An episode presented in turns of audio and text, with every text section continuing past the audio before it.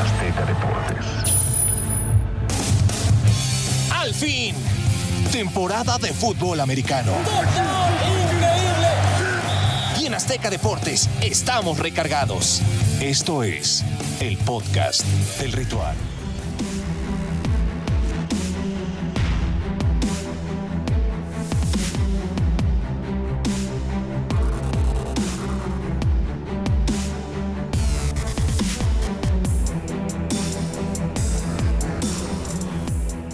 Están? Bienvenidos al Ritual Podcast, semana 6 de la NFL, para analizar lo más importante con Pablo de Rubens, con Lalo Ruiz. Eh, mucho de qué hablar en este podcast, así que vámonos rápido porque tenemos eh, poco tiempo y hay muchos temas interesantes. Y si les parece, empezamos con el tema de los gigantes de Nueva York. Los dos equipos de Nueva York eh, realmente están jugando espectacular, pero llama mucho la atención que los Giants lleven cinco victorias y cuatro de ellas hayan sido remontando. ¿Por qué es tan bueno este equipo, Lalo? Híjole, tiene múltiples factores. Primero, línea ofensiva. La línea ofensiva tiene una mejora significativa. Segundo, secundaria, defiende mucho mejor los Giants.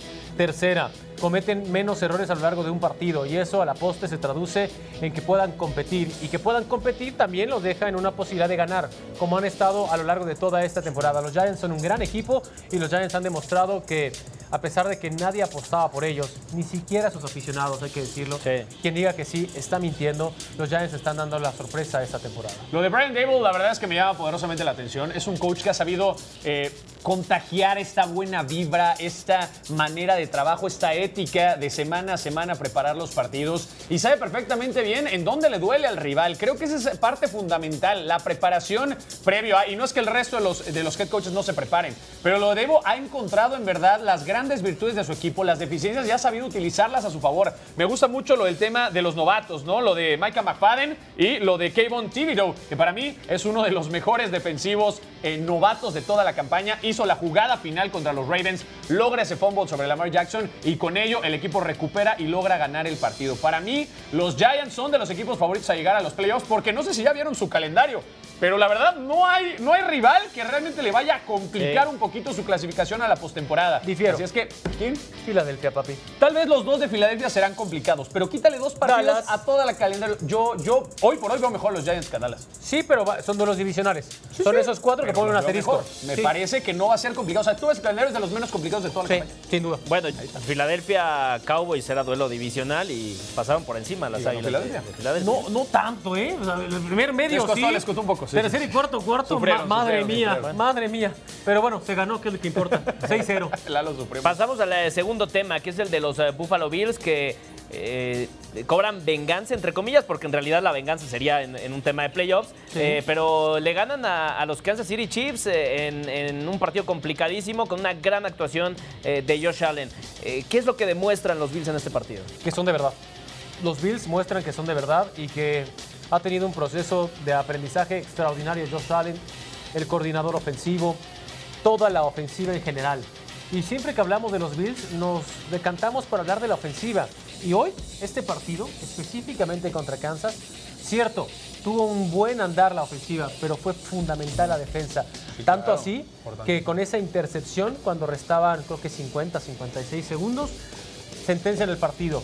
Hoy los Bills son un equipo completo, un equipo redondo, un gran equipo. Hoy los Bills son los favoritos de la conferencia americana a llegar a la final y si no es que al Super Bowl. Si me lo preguntan, el año pasado en playoffs, en este duelo que tuvieron frente a frente, que de repente Patrick Mahomes logró en la recta final buscar la ofensiva eh, necesaria para llevarse la victoria ¿Con un gol 13 de segundos? campo, exactamente con tres segundos.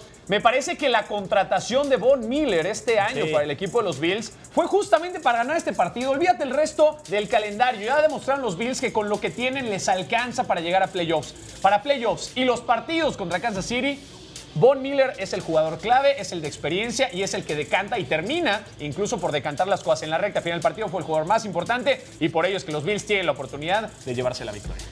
Sí, vamos al siguiente tema. A ver, ¿podría Filadelfia terminar esta temporada de manera invicta? No.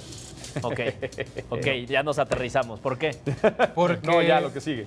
No, no, no. O sea, honestamente, hoy no hay equipo que le pueda ganar a Filadelfia. Hoy. La única cosa que puede hacer que Filadelfia se desvíe del rumbo es una lesión, pero la lesión es prácticamente el día a día de este deporte. Por lo tanto, viendo el calendario, lo que sí te garantizo es que las próximas tres semanas Filadelfia va a terminar con récord al menos de 9-0. Sí, porque Las tienes Steelers, tienes Texans y tienes Commanders. Justo. ¿no? Entonces, Entonces, lo que sí te garantiza es que mínimo 9-0 se acaban. Invicto la temporada, no lo creo. En papel suena bien. Ahora quiero ver, quiero ver a Heineke agarrar las riendas de los Commanders. Igual hay sorpresas. A ver, tampoco es que sea el peor equipo de la NFL. A- a- aplace- aparte, perdón. Chris Young no ha regresado de la lesión tampoco. Es el gran referente en la defensiva. Si logra regresar en las próximas semanas, encuentran un mejor funcionamiento al ataque, probablemente los Commanders puedan ser incómodos. No digo que sean Incómodos, sí, favoritos. sí, sí. Luego, los Colts, hay que ver cómo llegan a semana 11. Los Packers en semana 12. Titans en 13 y Giants en 14. Me parece que el cierre de la temporada es como de lo más complicado que tiene Filadelfia. Ahí es donde va a sufrir un poquito. Ya en la recta final me parece que podría consolidarse si es que mantiene el ritmo competitivo. Por eso me metí en líos. Dije 9-0 se acaban. Sí, Hay a mí también me parece. juegan muy bien. A ver, me Yo- gusta muchísimo La, la lo que semana pasada haciendo, dije, ¿eh? tenían que ser los Cowboys porque se vienen partidos eh, con, con rivales más eh, sencillos para, para Filadelfia, pero bueno, al final eh, eh, uno nunca sabe, uno a veces terminas perdiendo contra el que menos Claro, esperaba. suele pasar, Mira. pero mira, te voy a decir, el secreto de Filadelfia es la línea ofensiva. Tienen la mejor línea ofensiva de toda la NFL. Y con ello te va a dar y te va a alcanzar de sobra para poder dominar a otros equipos. Y la defensa de Filadelfia, de lo que poco se habla, ayer se vio durante un cuarto mal cuando hicieron jugadas sin reunión. Pero una vez que pudieron adaptarse a eso, la defensa de Filadelfia es de verdad. Y eso le quita muchísima presión a la ofensiva y a Jalen Hurts. Vean los números del primer medio. No rebasaban las 56 yardas en total el equipo de Dallas. Cuando Dallas, en promedio, a lo largo de estas cinco semanas previo a esta, nada más permitía 14.4 puntos por partido. Filadelfia le metió Esos 20 números son muy en buenos. un medio. Sí, sí, es- eso es bueno, eso por una parte y por otra, ya para terminar, ya que estamos hablando de Dallas. Ahora sí, ¿ya estamos convencidos de que Cooper Rush va a la banca o todavía lo seguimos dudando? Porque andábamos con Yo- la euforia de Cooper Rush y Cooper Rush. Pero yo, yo desde la semana pasada dije, la semana pasada a Dallas eh, ya se le vio como que con la necesidad de que regresara Dak Prescott. Yo nunca dije que, que Cooper Rush Yo era la gran estrella claro de, de los Cowboys. Rush, Exactamente. Y lo pero semana. mientras jugó lo hizo muy bien. Lo hizo con creces muy bien. Por la poca expectativa que tiene el jugador, pero no para un partido divisional de esta De índole acuerdo, en prime time, no, o sea, demostró que la inexperiencia le pesó. Sí. Ahí es donde necesitas a Dak Tres Prescott, que intercepciones. en teoría regresa ya la próxima semana, y esto puede ser muy bueno para los vaqueros de Dallas si siguen con esta sinergia, porque la defensiva sigue intacta, ¿eh? y es la que los mantiene peleando en los partidos. Yo ando con mi tecito porque ando medio indispuesto. bien, Lalo Ruiz, que pásatelo, Si me ven, si me ven con mi tecito, no no, se que preocupen. frío. No, por cierto, Dak Prescott él dijo que ya planeaba volver para el siguiente partido, que es en contra de los Lions de Detroit. Sí. Eh, sería dado de alta eh, este, este mismo martes de, de esta semana. Entonces, eh, pues ya, es el plan que, que regrese contra los Lions, porque sí, eh, a pesar de que todavía los Cowboys ganaron el partido anterior, sí ya se le notó eh, bastante, pues batallando en algunas jugadas al señor Cooper. Híjole, Rush. honestamente yo creo que Cooper Rush va a jugar todavía la siguiente semana. ¿Crees? Está bien, es un Porque tienes, que aguantar a Dak Prescott porque lo quieres sano, no lo quieres adelantar. No, no, lo que quieres es que termine la temporada y que llegue a los playoffs. Justo, lo necesitas con esa parte soldada, recién hecha, que solde bien. El panorama desde su lesión era, ok, nuestra temporada ya se fue al pepino. Ah, mira, vamos ganando. Ah, mira, nos fue bien. Ah, mira, sí lo recuperamos. Yo creo que no lo van a arriesgar, van a dejar a Cooper Rush y después, ahora sí, semana 8, van a Ok. decir, Ya veremos, vuelta. veremos qué pasa en la semana. Eh, hablemos ahora de lo viral. A ver, ayer en el partido de Tampa Bay, que, que termina perdiendo en contra de los Steelers, eh, vimos a un Tom Brady totalmente fuera de sí, frustrado, Normal. enojado, aventado. No es normal, a- a- Normal. Normal esta temporada, tal vez. Normal desde el año pasado. Pero a ver, el nivel competitivo de Brady. A Brady no le gusta perder. Y no te digo que a todo el mundo le guste o no le guste Le perder. puedo ofrecer esto, un La tecito. exigencia que tiene Brady en cuanto a su preparación semana a semana le exige buscar las victorias necesarias. Porque es su última temporada. Claro que quiere llegar a playoffs. Claro que quiere hacer historia. Y si me lo pregunta, si se lo preguntas a él, claro que te va a decir que quiere el Super Bowl. Pero con estos resultados, con el nivel que está mostrando en el equipo, con el cambio de cocheo, no se está sintiendo cómodo. Tiene lesiones constantes a la ofensiva, a la defensiva. Eh, les costó mucho trabajo enfrentar a esta defensiva de los Steelers con todo y TJ Watt.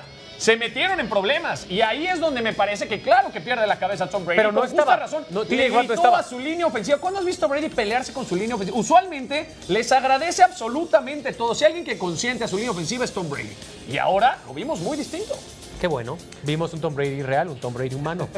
Un Tom Brady Sí, que, Ah, pero- que prueba las mieles de perder y que debe aprender a, A- tener a- compostura. a sus Ese- 45 ese años tiene que aprender. A sus aprender a 45 años tiene que ¿Cómo que aprender tiene que aprender a perder? No, es un tema de aprender a perder, es un tema de competitividad y siempre vas por la victoria. La derrota no es una opción. tener compostura. Punto. Pero es parte de la calentura del partido. O sea, sea, pero ¿te eso- parece que eso Brady déjaselo a se Josh Allen, que- Sí, que tiene le falta pocos el años. respeto a los fans, a los compañeros. Me parece que es A los solamente la fans, no. calentura del momento. No, a mí me Mira. parece que sí se excede. Eh, ¿Crees que se hablándole excede? así a sus compañeros. me- Es que eso lo hace que grande. Justamente ese nivel competitivo y esa mentalidad es la que lo hace el mejor de todos los tiempos. Claro que no se le puede criticar nada de, de eso. O sea, al contrario, es Tom Brady siendo Tom Brady exigiendo la excelencia. Mira, ¿puedo aventar, un, ¿puedo aventar una tablet, una tablet, una Microsoft Surface? Porque se lo calienta. Y ya que, las, ya que las paguen, desgraciado. Con lo que cobra, que las pague, porque ya estuvo bueno de sus desplantes. Bueno, ya Vámonos está. ¿Qué más, Gabo? Eh, pues eh, si les parece, nos vamos a, a- bueno, a, la, a la cuestión de las lesiones. Ya, ya acabamos con lo viral. venga. Vamos a hablar de la lesión específicamente la, la que ya mencionabas hace, hace algunos minutos, la de Carson Wentz.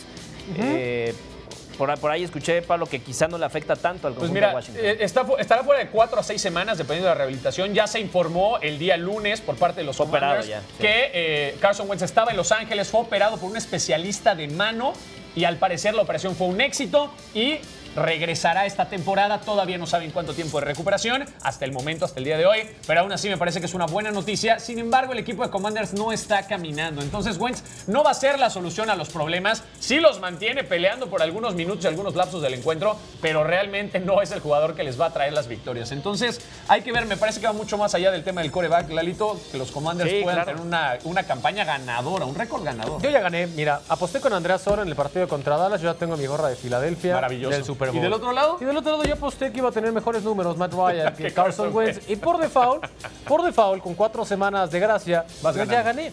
Entonces, lo único que me falta es elegir talla. Talla de mi chamarra. ¿Era chamarra o era sudadera? Belleza. No me acuerdo. está No llorando, acuerdo. Gabo. Está, si está escuchando el podcast, no lo ve, pero está llorando. Está endeudado. Sí, te, te voy a regalar buena tu apuesta, chaqueta. Me hubieras dicho y me sumaba. Sí. Pero bueno. Hijo de su madre. Está, está, ¿Qué más, patea- Gabo? está pateando al niño enfermo. Por abajo te está pateando. Eso no se hace. Está pateando al niño enfermo, pero A ver, bueno, a ver, síguele. Eh, bueno, vamos con los partidos de la semana. A ver, echa, échate el tuyo, Pablo. Ah, no venía preparado, mi Gabo. ¿Tú tienes algo, Lalo Ruiz? No, por supuesto, yo nunca vengo Por preparado. supuesto venga. que no A venimos ver, pues entonces lo voy a dar yo. Eso.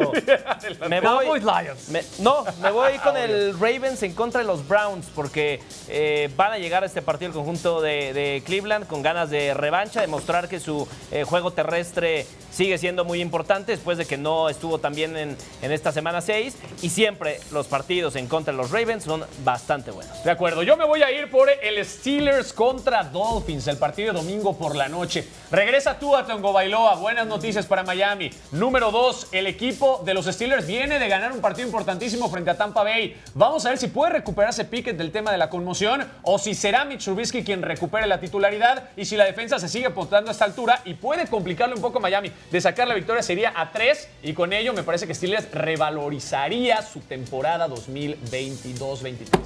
Mira, yo no me voy a meter en líos. Me voy a ir por la fácil.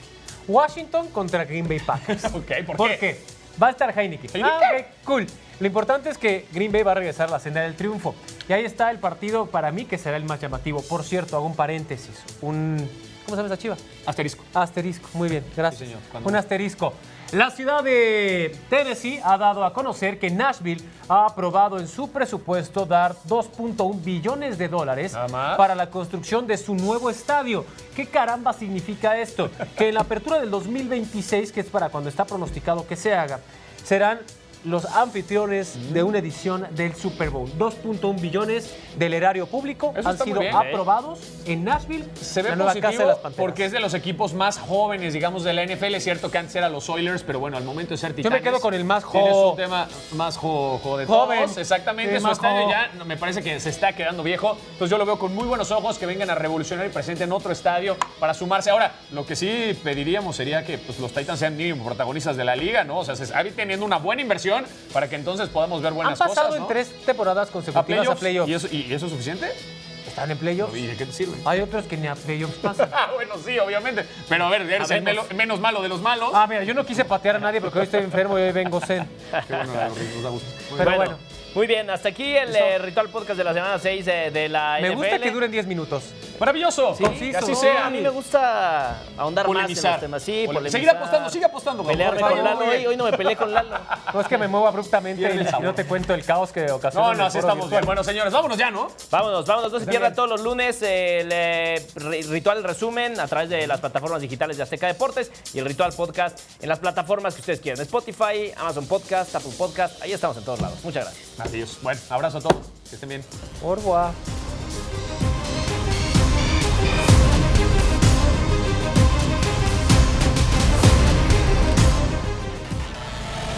Azteca Deportes.